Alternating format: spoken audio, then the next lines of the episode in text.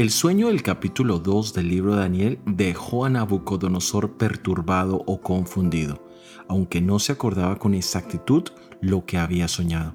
En este segundo sueño no se le olvidó los detalles del mismo, pero sí lo dejó asustado terriblemente.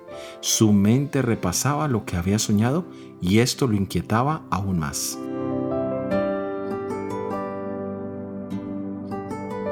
Nabucodonosor era un hombre de guerra.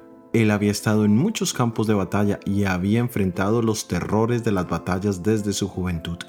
Pero ahora se ve totalmente asustado por un sueño que Dios puso en su mente.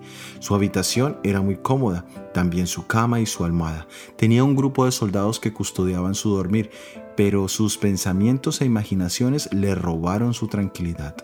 Dios puede cambiar la vida de una persona en un instante especialmente cuando se piensa como lo que dice Lucas capítulo 12, versículos 19 y 20.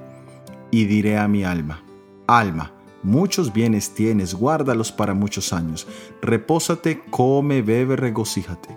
Pero Dios le dijo, necio, esta noche vienen a pedirte tu alma, y lo que has provisto, ¿de quién será?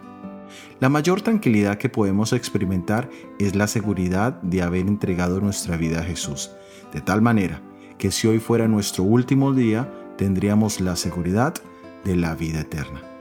Soy Óscar Oviedo y este es el devocional Daniel en 365 días.